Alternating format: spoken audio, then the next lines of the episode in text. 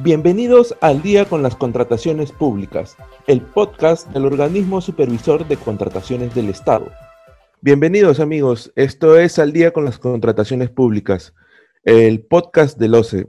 Hoy es 19 de agosto y vamos a hablar sobre el Registro Nacional de Proveedores. Para ello hemos invitado a Ivone Morales. Ella es especialista de la Dirección de Registro Nacional de Proveedores. Ella nos va a brindar orientación, consejos, recomendaciones sobre las funcionalidades de este sistema. Hola Ivone, muchas gracias por estar con nosotros en Al día con las contrataciones públicas.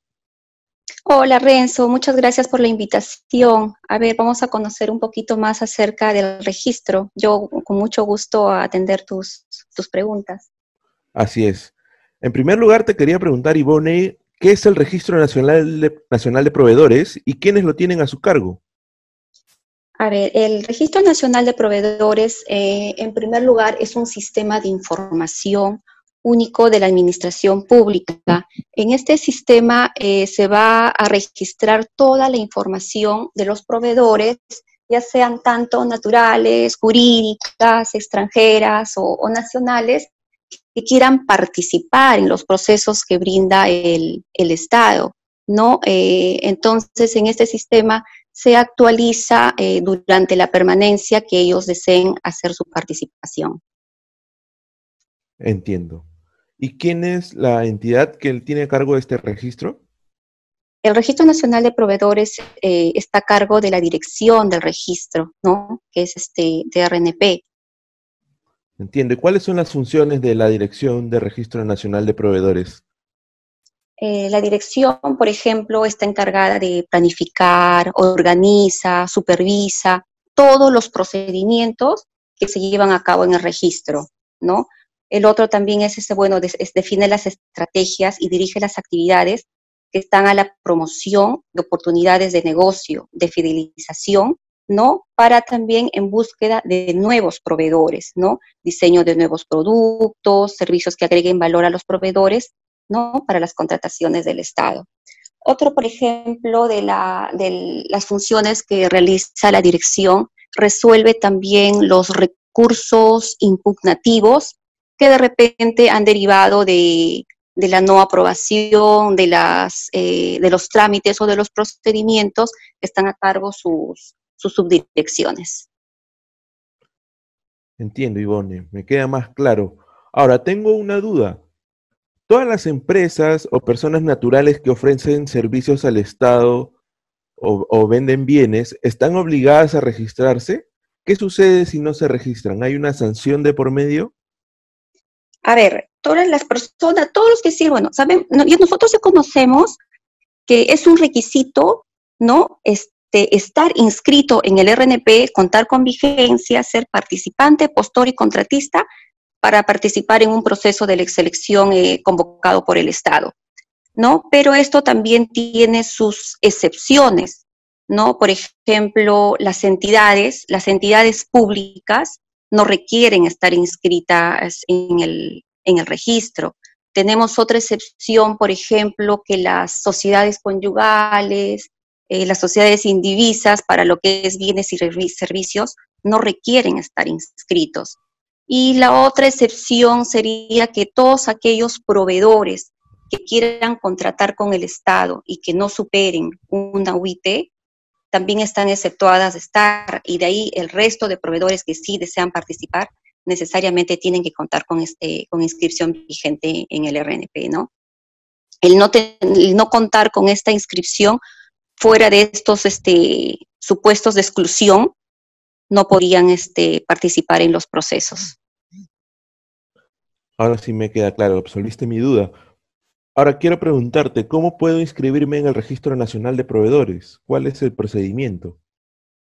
A ver, eh, para la inscripción el Registro Nacional de Proveedores, eh, lo puedes, te puedes registrar ya sea como una persona natural, ¿no? Este, por ejemplo, te puedes, eh, te puedes inscribir como una persona jurídica, ya seas nacional o seas extranjera. Por ejemplo, en los procedimientos, si una persona natural, ¿no? Dice, quiero trabajar y me quiero inscribir en el RNP, para el procedimiento de lo que es de bienes y servicios, tanto para las naturales y para las jurídicas, el procedimiento es completamente electrónico. El administrado lo que va a tener que hacer eh, va a ser realizar el pago de la tasa, ¿no? En cualquiera de los bancos autorizados y sus formularios se van a habilitar dependiendo, ¿no? De repente en una hora o como plazo máximo de dos días, eso va a depender mucho del banco que se seleccione. Ahora, la persona natural o jurídica, como le había indicado, para lo que es bienes y servicios, una vez el primer requisito o la condición que tienen que cumplir para iniciar el procedimiento, ¿no? tanto en los cuatro registros que brindamos, va a tener que verificar que en el momento que realice el pago debe contar con condición activo y habido en su NAT. ¿no? Para que pueda iniciar el procedimiento. Si no cumple estas condiciones, no va a poder iniciar el procedimiento. Posterior a ello, que ha verificado que cumple con estas condiciones, ¿no? Y bueno, y tampoco que no cuente con ninguna inhabilitación, va a poder iniciar, se le va a habilitar el formulario electrónico, va a completar la información y una vez enviado electrónicamente, este, eh, va a tener una aprobación automática. Ahora, para estos administrados, una vez que el trámite se aprueba, ¿no? Van a tener la, constancia, que es la, constancia de inscripción de ser participante, postor y contratista, al día siguiente de la aprobación del trámite, ¿correcto? Ahora, si los administrados ya quieren inscribirse como ejecutores o consultores de obra, el procedimiento es el mismo, van a tener que cumplir las condiciones de este, encontrarse activo y habido, ¿no? Completar el formulario, enviarlo electrónicamente. Para estos casos sí, ¿no? De inscripción, reinscripción, aumento de capacidad o de repente un trámite de ampliación de categorías, que es de evaluación previa, van a tener que presentarlo por, por nuestro canal que tenemos ahora, Mesa de Partes Virtual, para que pueda ser este, admitido y posteriormente con la evaluación, ¿no? Eh, según sea el, tipo de trámite. Posterior a ello, pues se hace la, revisión y una vez aprobado el trámite, también la empresa este, o el proveedor va a poder adquirir su, inscripción en, en, los registros de, que haya seleccionado, ¿no? Gracias, Ivonne, por la respuesta. Ahora, si en algún momento decido dejar de ser un proveedor del Estado, ¿puedo darme de baja del Registro Nacional de Proveedores? Sí. Eh, eh, por ejemplo, si ya eres parte del Registro Nacional de Proveedores y tienes inscripción vigente, eh, el retiro temporal de esta vigencia o retiro de contar con inscripción en el RNP se puede dar a solicitud del proveedor o se puede dar de oficio. A solicitud del proveedor hablamos de un retiro temporal y tenemos también puede solicitar un retiro definitivo. Hablamos, por ejemplo, de retiro temporal, ya sea la persona natural o jurídica, eh, va a presentar su, formulario que ya está establecido en la, en la directiva. Si es la persona natural, solicitará la persona natural, ¿no? Y si es en caso la persona jurídica, lo va a tener que solicitar el representante legal de la empresa, ¿no? Debidamente firmado en el formulario y va a tener un retiro temporal. Ya si más adelante, ¿no? Y eso va a afectar la vigencia, ya no va a estar vigente en el RNP. Y si más adelante quisiera nuevamente contar con la, con la vigencia, por, por eso estamos indicando, ¿no? Eh, retiro temporal, va a poder venir a hacer una reinscripción para este, contar nuevamente con la vigencia. Y en el caso del retiro este, definitivo, como su nombre mismo lo dice, es definitivo, eso ya se va a dar por, de repente, por muerte de, la persona natural o, va a ser por extinción del, proveedor, ¿no? Y eso sería el retiro cuando el administrado o el proveedor solicita la, eh, retirarse y ya no contar, ya no estar, ya no contar con la vigencia en el RNP. Y en el caso de ya cuando es de oficio, el RNP también hace un retiro temporal cuando los proveedores no tienen actualizado su información, ya sea legal o financiera. Entonces es por ello que es recomendable de que todos los proveedores mantengan actualizadas su información en el Registro Nacional de, Proveedores, tanto en la parte legal y en la parte eh, financiera, ¿no? Porque si no, ello va, a conllevar que se le haga un retiro temporal eh, de la vigencia. ¿Y cómo recuperan esta vigencia? Nuevamente con un procedimiento, con un trámite de actualización, ya sea legal o financiera. Ahora, ¿cuántos tipos de registro existen? Porque entendí que una cosa es registrarse como persona natural y otra como persona jurídica, ¿no? ¿Me puedes aclarar esto? Sí, a ver, el Registro Nacional de Proveedores cuenta con cuatro registros. Tenemos el registro de proveedores de bienes, tenemos el registro de proveedores de servicios, tenemos el registro de ejecutor de obras y el registro de consultor de obras, ¿no? En el registro de bienes, bueno, ahí ya sabemos que se pueden, este, en los cuatro registros se pueden inscribir las personas naturales o jurídicas, ¿no? En el de bienes tienen que estar autorizadas para proveer objetos, ¿no? Es un bien que, ellos van a brindar. Eh, como registro de proveedores de servicio, ahí van a realizar actividades o realizar labores que una entidad requiera. En lo que es ejecutores de obra, quienes están comprendidas acá? Todas aquellas que están autorizadas para la ejecución de obras, ya sea construcción, ya sea remodelaciones, ya sea mejoramiento, y entre otras también, ¿no? Y por último, el de consultor de obras. Aquí sí está comprendidas ¿no? y autorizadas todos aquellos que brindan, eh, como su nombre mismo lo dice, consultores, son profesionales que están altamente eh, calificados para que puedan desarrollar este, elaboración de expedientes técnicos, pueden hacer supervisión de obras o la misma supervisión de esta elaboración de, de expedientes, ¿no? Esos son los cuatro registros con los que cuenta el Registro Nacional de Proveedores. Perfecto, Ivone, muchas gracias. Ahora, ¿debo registrarme en todos los registros a la vez? ¿Es necesario esto? Eh, para registrarse en el Registro Nacional de Proveedores, cada registro que, habíamos, mencionado es independiente uno de otro. Entonces, eh, para registrarse en los cuatro, eh, va a tener que cumplir ciertas condiciones. En el caso de las personas naturales, por ejemplo, ellos sí se pueden inscribir tanto en bienes y servicios. En el caso de las personas jurídicas, eh, va a depender eh, del objeto social del que cuenta la empresa. Por ejemplo, si quiere inscribirse en el registro de bienes y servicios, eh, deberá corresponder tanto a la provisión de bienes o servicios. En el caso de ejecutor de obras, su objeto social tiene que estar referido a la ejecución. Y en consultoría de obras, a la elaboración de expedientes técnicos o supervisión de obras. Entonces, si cumplen todas las condiciones, podrían inscribirse en los cuatro, ¿no? Pero no es de que uno vaya a depender de la otra, no, no, no, no es así. Me queda claro.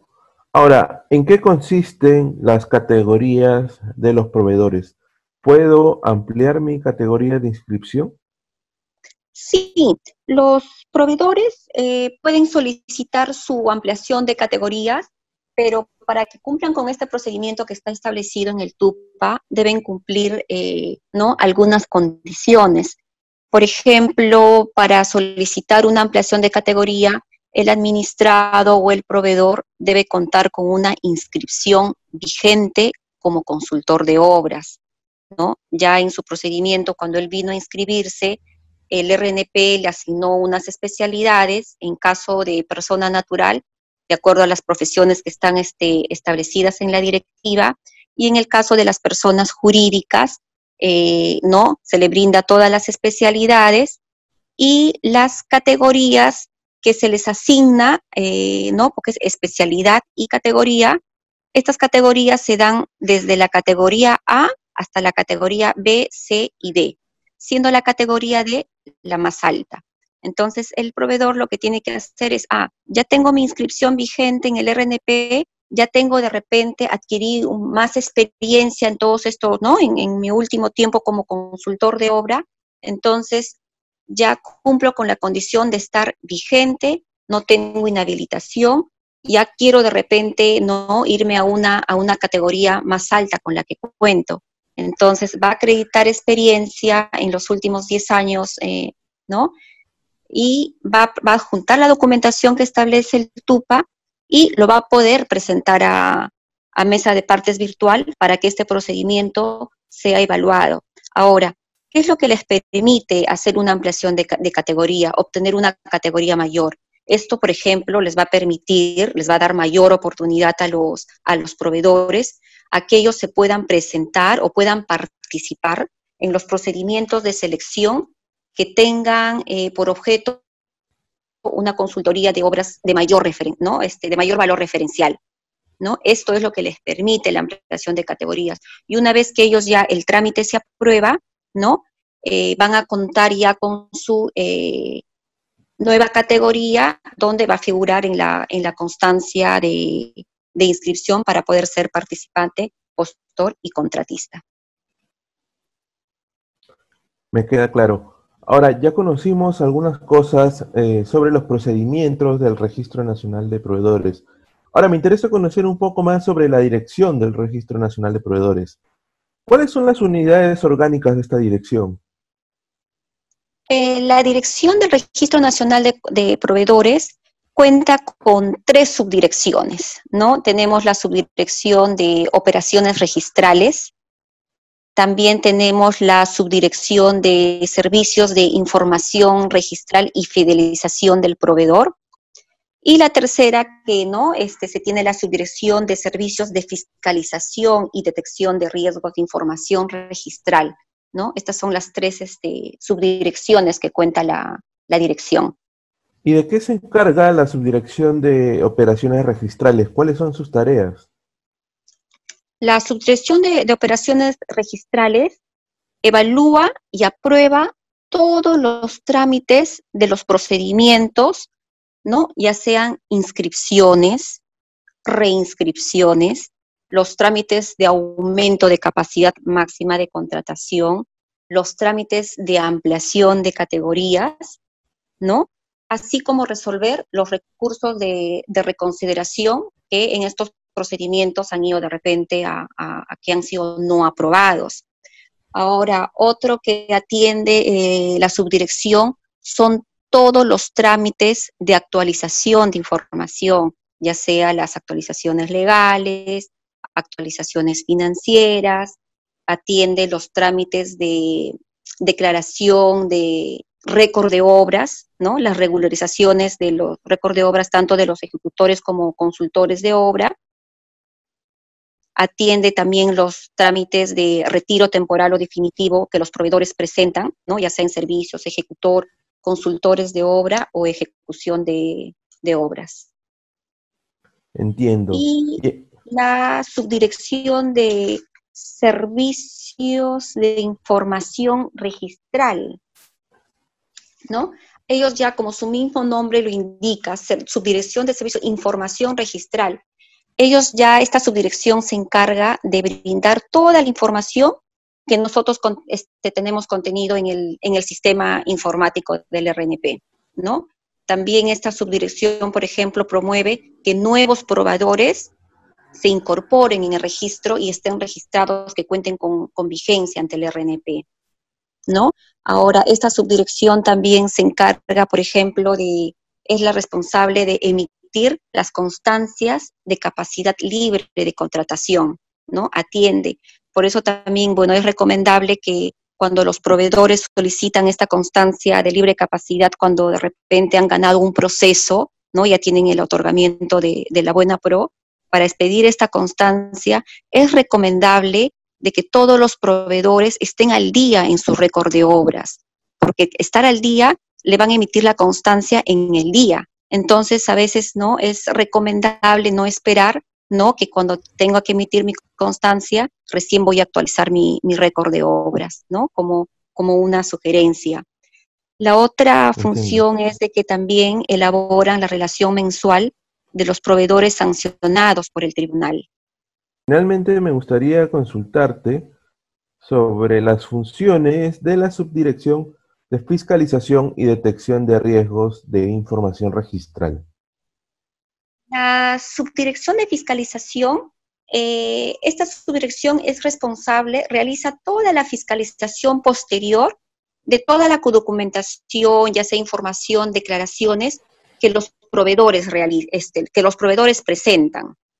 ¿no? En todo lo que han presentado en sus procedimientos de los que habíamos mencionado anteriormente, ¿no? Los procedimientos TUPAS, por ejemplo, ¿no? Ya esta área hace la fiscalización de posterior de esta documentación, ¿no? También, por ejemplo, gestiona las actividades de identificación de riesgos y la actualización de los mapas de riesgos de la dirección del RNP.